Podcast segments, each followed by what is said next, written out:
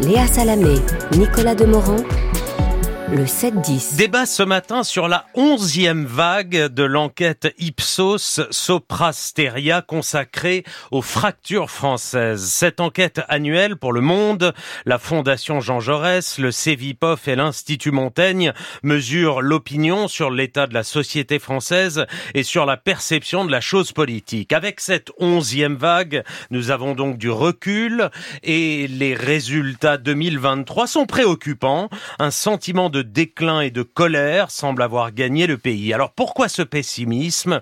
Pourquoi les Français voient-ils tout en noir? Nos deux invités n'ont pas la même lecture de cette enquête. Je vous les présente. Julia Cagé, professeure d'économie à Sciences Po Paris, co-autrice avec Thomas Piketty d'une histoire du conflit politique paru en cette rentrée au Seuil. Jérôme Jaffré, politologue, chercheur associé au CEVIPOF. Bonjour à tous les deux et merci d'être là dans cette France marquée par un contexte international tourmenté celui de la guerre en Ukraine, celui de la montée de l'inflation. Ce qui domine dans cette enquête euh, est que jamais, depuis l'élection d'Emmanuel Macron en 2017, autant de Français interrogés n'ont considéré que le pays, notre pays, la France, était en déclin. C'est bien simple, ils sont 82% des Français à estimer que la France est en déclin. C'est un bond de 7 points en un an. Ce pessimisme n'est pas nouveau, il était à, au même niveau et même encore un peu plus à la fin du, du, du mandat de, de François Hollande. Mais pourquoi une telle flambée de pessimisme? Pourquoi les Français, effectivement, voient-ils tout en noir Jérôme Jaffray. Écoutez, effectivement, vous allez vous allez parler dans un instant du film Une année difficile. Ben voilà. Oui, on reçoit nous Eric, sommes. Eric Toledano. Vous, avez, vous, leur faites une belle transition. Une parfaite continuité. C'est effectivement euh, très frappant. C'est-à-dire que les ce qui ressort de ce sondage, c'est l'inquiétude euh, et l'insatisfaction. Ces deux éléments et qui se conjuguent en réalité. C'est ça qui donne de la force à chacun de ces deux éléments. L'inquiétude, c'est l'état du pays euh, qui joue évidemment le déclin, le sentiment de déclin, quoiqu'il n'y en ait quand même que 34% pour penser que le déclin est irréversible. Donc, euh, si, si c'est un déclin qu'on peut corriger, ça n'est pas tout à fait la même chose. La mondialisation est une menace. 60% euh, le pensent, et euh, par ailleurs, c'est un état d'esprit très contestataire qui existe. Hein. La France, on est dans un état contestataire en Il y a colère. La colère ouais. Oui, et d'ailleurs, Ipsos propose dans les items de réponse, vous vous classez comment En colère, contestataire, le mécontentement, ou bien satisfait et apaisé. Ah, ben, y a, ben, on peut être satisfait, mais apparemment on peut pas être apaisé. Et puis l'insatisfaction, l'insatisfaction, je trouve que ça touche énormément par rapport à la représentation euh, du monde politique. Les dirigeants, les élus, euh, la déception par rapport à la majorité relative au Parlement telle qu'elle fonctionne, ce sont et, et, et les oppositions telles qu'elles travaillent au Parlement. Donc nous avons la conjugaison de l'inquiétude et de l'insatisfaction. Euh, il y a le poids aussi de la réforme des retraites qui, est, qui reste. Mmh. Hein. Si cette France est contestataire et en colère, c'est aussi parce qu'elle a le sentiment de ne pas avoir été entendue au printemps. Donc tout ça fait effectivement un ensemble assez, assez marquant. Mmh, crépusculaire euh, Non, je pense qu'il faut vraiment relativiser tout ça. Vous introduisiez euh, Léa Salamé en rappelant le, le, le, fait que ce sentiment de déclin, il était bien plus élevé encore en 2014. Ce qui est intéressant sur le long terme, c'est en fait de voir qu'il a baissé tout au long du quinquennat Hollande. Il a recommencé à augmenter euh, doucement pendant euh, les, les, les, deux mandats d'Emmanuel Macron. Non, hein, non, il faut non, quand la même... dernière année, non, il faut la préciser, la dernière année du, du quinquennat Hollande faut... est, à, est, à, son plus haut. Hein. Il faut regarder quand même les, les, les différentes variations qu'on qu voit dans le, dans le temps. C'est-à-dire que là, vous avez un échantillon avec 1500 personnes.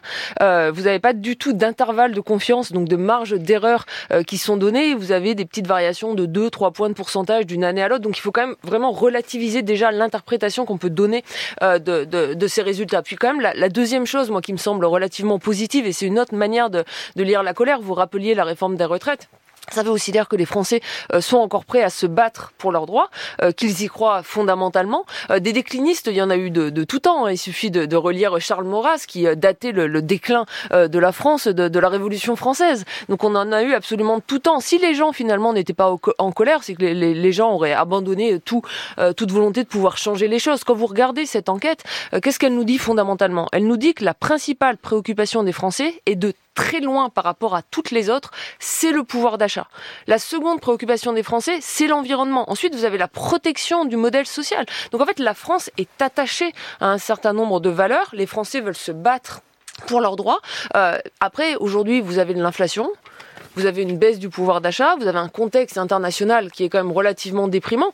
Donc c'est normal qu'on se lève voyez pas tout non de même, plus. euh, vous en avez une lecture euh, beaucoup plus positive. Ah oui, j'en ai une lecture euh, beau- beaucoup très plus positive. positive. Jérôme Jaffray, elle est naïve. Julia Cagé, comment vous, quand vous l'entendez dire, mais non, c'est pas si grave que ça. C'est pas de la colère, c'est de la mobilisation. Je, je ne me permettrai pas de la qualifier de naïve, ça ne m'apparaît pas être sa caractéristique première pour tout vous dire.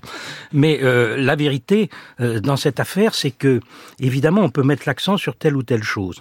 Il y a dans cette insatisfaction des Français sur la politique, elle peut se traduire par une tentation autoritaire. Il y a plusieurs éléments dans ce sondage qui l'indiquent. Euh, par exemple, il faut un chef qui remette de l'ordre dans le pays. 82% des personnes interrogées sont d'accord. avec C'était cet item. 87% en 2013. Oui, Donc ça a euh, baissé mais de 5 essayez, points essayez, en 9 ans. essayez de regarder parfois les ventilations et pas seulement les évolutions. 65% des sympathisants insoumis sont d'accord pour penser qu'il faut un chef qui remette de l'ordre. On imagine que pour eux, euh, ces initiales, c'est JLM, mais quand même. Euh, 86% des ouvriers le pensent. Rétablir la peine de mort, nous avons une majorité pour le souhaiter, et là, c'est pas toujours le cas. Euh, Il y avait une évolution plutôt positive par rapport à ça. La deuxième chose sur l'insécurité, par exemple, c'est il faut sanctionner les parents des enfants délinquants, comme si les parents étaient personnellement coupables, alors qu'ils ne maîtrisent pas toujours la situation de leurs enfants et que ça plutôt va abîmer les conditions du foyer. de fermeté, Oui, de- c'est- d'autorité. Et c'est Ça un pays sur, dans toute la- dans toute l'enquête. voilà, c'est ça que je veux dire. Alors, euh, moi, je, je, je- je suis peut-être pessimiste, mais il y a de la tentation autoritaire qui existe. Et dans l'analyse publi- les analyses publiées dans Le Monde lundi par Gilles Finkelstein et Martial Foucault, l'insistance sur euh, la progression d'image du Rassemblement national. Qui va profiter de la tentation autoritaire du pays? Comment la maîtriser? Est-ce qu'une mobilisation sociale est suffisante? Voilà des questions. Bah, ça, je Cagé, vous, êtes, vous, vous l'avez vu, cette, euh, les, les chiffres sur le Rassemblement national, sur l'amélioration de l'image de Marine Le Pen, sur le fait qu'encore beaucoup de Français la trouvent non compétente ou pas assez compétente pour diriger la France, mais ce nombre se réduit dans toutes les catégories, dans toutes les générations. Oui, mais ça, c'est une tendance de long terme. Il suffit de voir la progression de, Marine Le Pen au second tour euh, des différentes élections présidentielles. Il suffit de voir la, progression de son parti euh, lors des élections euh, législatives et le fait qu'ils ont beaucoup plus de députés aujourd'hui qu'ils n'en ont jamais eu historiquement. Il faut essayer de comprendre pourquoi c'est le cas. Il faut essayer de comprendre aussi pourquoi l'image de la gauche et notamment l'image de la France insoumise s'est dégradée. On a une différence quand même assez importante Pourquoi entre d'un côté le Rassemblement national Pourquoi et de l'autre côté la, la gauche. Et que d'un côté vous avez le Rassemblement national qui fait bloc avec un chef et de l'autre côté on n'a pas une grande fédération de gauche démocratique. On a une gauche qui a pas réussi à s'unir, qui a du mal à parler d'une seule voix. démocratique, la Euh, gauche. la- euh, Bah, si vous prenez euh, la LFI, le PS, le PC, Europe Écologie Les Verts, vous avez des débats tous les jours. On en entend parler sans cesse. Mm. Et on dit la gauche n'arrive pas à s'unir parce qu'il y a des désaccords qui s'expriment. Jérôme Au Jaffray, ça vous fait Rassemblement rire. national, on parle d'un Ça bloc. vous fait Vous sourire. avez un Sourire. bloc euh, national patriote et ensuite vous avez un bloc social écologique qui l'est beaucoup moins. Ensuite, on peut parler à l'intérieur de la France insoumise et il y a un déficit de fonctionnement démocratique à l'intérieur de la France insoumise. Je pense qu'on est tous d'accord là-dessus et c'est pour ça aussi qu'il y a une demande de davantage de démocratie à l'intérieur des partis Tous politiques. sauf Jean-Luc Mélenchon, euh, Jérôme Jaffray. Oui, ce qui- ce qu'il faut aussi voir, si vous voulez, l'un des grands enjeux, c'est la recomposition politique qui est en cours, en germe, qui avance vers 2027. Et de ce point de vue, l'enquête apporte des éléments très intéressants. D'abord, la gauche, il y a des divisions profondes dans les réponses. hein, le détail du sondage d'Ipsos, euh, avec le CEVIPOF en particulier, c'est euh, des réponses des insoumis, des socialistes, des écologistes. Il y a des écarts considérables entre les différents électorats. C'est pas facile d'unir la gauche. Ça, c'est ça que ça veut dire. Deuxième élément, nous avons euh, la Renaissance qui est au milieu, sur certains points plus proche de la gauche, société, immigration par exemple, plus proche de la gauche que de la droite, et sur d'autres points comme l'économie par exemple, très proche de la droite. C'est très clair. Donc, euh, il y, a, y a quelque chose qui se joue là. Et l'un des enjeux, c'est de savoir comment va se situer le Rassemblement national à terme. Est-ce qu'il va essayer de capter une partie de la droite? Je suis frappé d'un résultat que je voudrais citer à euh, Madame Cagé, car il est amusant quand même par rapport à ses travaux, je n'y résiste pas. Il y a une question qui a été posée, plus il y a de riches, plus cela profite à l'ensemble de la société. Est-ce qu'on est d'accord ou pas d'accord? Alors, euh, quand moi je vois une question pareille, je me dis, maximum, il y a 15 à 20% des Français qui pensent une chose pareille. Plus il y a de riches, plus ça profite à l'ensemble. 45%!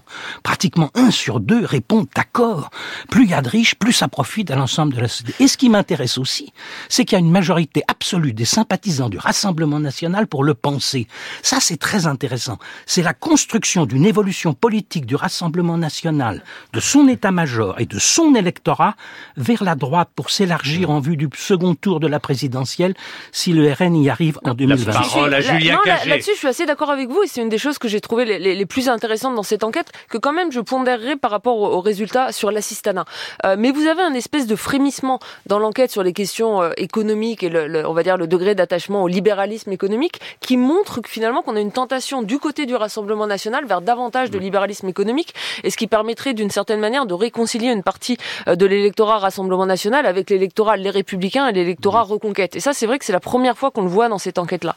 Il y a un autre aspect qui est quand même relativement intéressant parce qu'on a souvent présenter euh, les électeurs euh, Rassemblement National comme des électeurs fondamentalement opposés à l'assistanat, à la protection sociale, qui dénonceraient les mauvais pauvres, qui se verraient comme les seuls électeurs finalement méritants. Et là, les questions sur l'assistanat sont, sont, sont, beaucoup plus nuancées et on voit une critique de l'assistanat qui a diminué au, cours, au cours du temps. Et c'est vrai qu'une des choses qui est quand même relativement intéressante, c'est que ça vient complètement à faux avec le projet de loi plein emploi qui aujourd'hui, enfin ces dernières semaines à l'Assemblée nationale, a vraiment voulu montrer du doigt les, les mauvais pauvres en prétendant qu'ils voulaient pas travailler, en allant conditionner le RSA à un certain nombre d'heures de travail euh, par mois, bah là on voit pour le coup que mm. c'est complètement en opposition à, à l'évolution de, de, la perception des Français. Et puis nous, il y a un chiffre qui nous a stupéfait, Nicolas mm. et, Nicolas et moi, c'est le sentiment de la nostalgie. Trois quarts des Français interrogés disent s'inspirer des valeurs du passé et penser que c'était mieux avant trois quarts des Français, et ce qui est le encore plus stupéfiant, oui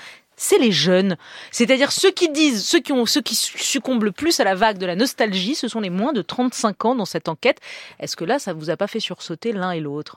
Bah, pour moi, ça, ça, ça, a couplé quand même avec la préoccupation environnementale qui est croissante. Vous avez des jeunes qui sont politisés, qui voient le changement climatique, qui voient tous les dangers que ça amène. Vous avez eu une discussion sur cette antenne cette semaine sur le désir ou nous euh, d'avoir des enfants, qui hésitent à avoir des enfants dans ce monde qu'ils voient comme un monde euh, dangereux. C'est pas tellement qu'ils sont nostalgiques, je pense que c'est qu'ils sont plutôt euh, inquiets Mmh. euh, par le futur et que cette inquiétude-là, elle se reflète aussi dans le fait qu'ils mettent en numéro 2 euh, la, la, préoccupation environnementale dans leur préoccupation. Ensuite, le, le passé, ils l'ont, ils l'ont pas vraiment connu. Euh, donc quand on est inquiet ouais. par le futur, en général, on vous dit est-ce que c'était mieux avant? Vous voyez que ça va pas très bien dans le futur. Vous allez dire bah, oui, c'était Jérôme Jaffré, vous qui êtes le, le, plus jeune d'entre nous dans ce studio, dites-nous euh, d'où vient d'où vient votre nostalgie? Euh, Si vous voulez, euh, il y a effectivement ce que vient de dire Julia est juste sur ce plan. c'est ça renvoie à l'idée qu'il y avait une période de progrès et d'amélioration des conditions d'existence euh, dans la société et ce sentiment a baissé très fortement. C'est-à-dire au fond, euh, est-ce qu'on vivra mieux que ses parents? C'est un item extrêmement classique. Est-ce que vos enfants vivront mieux que vous? C'est un item majeur. À partir des années 2010, ça s'est retourné, la réponse est devenue négative.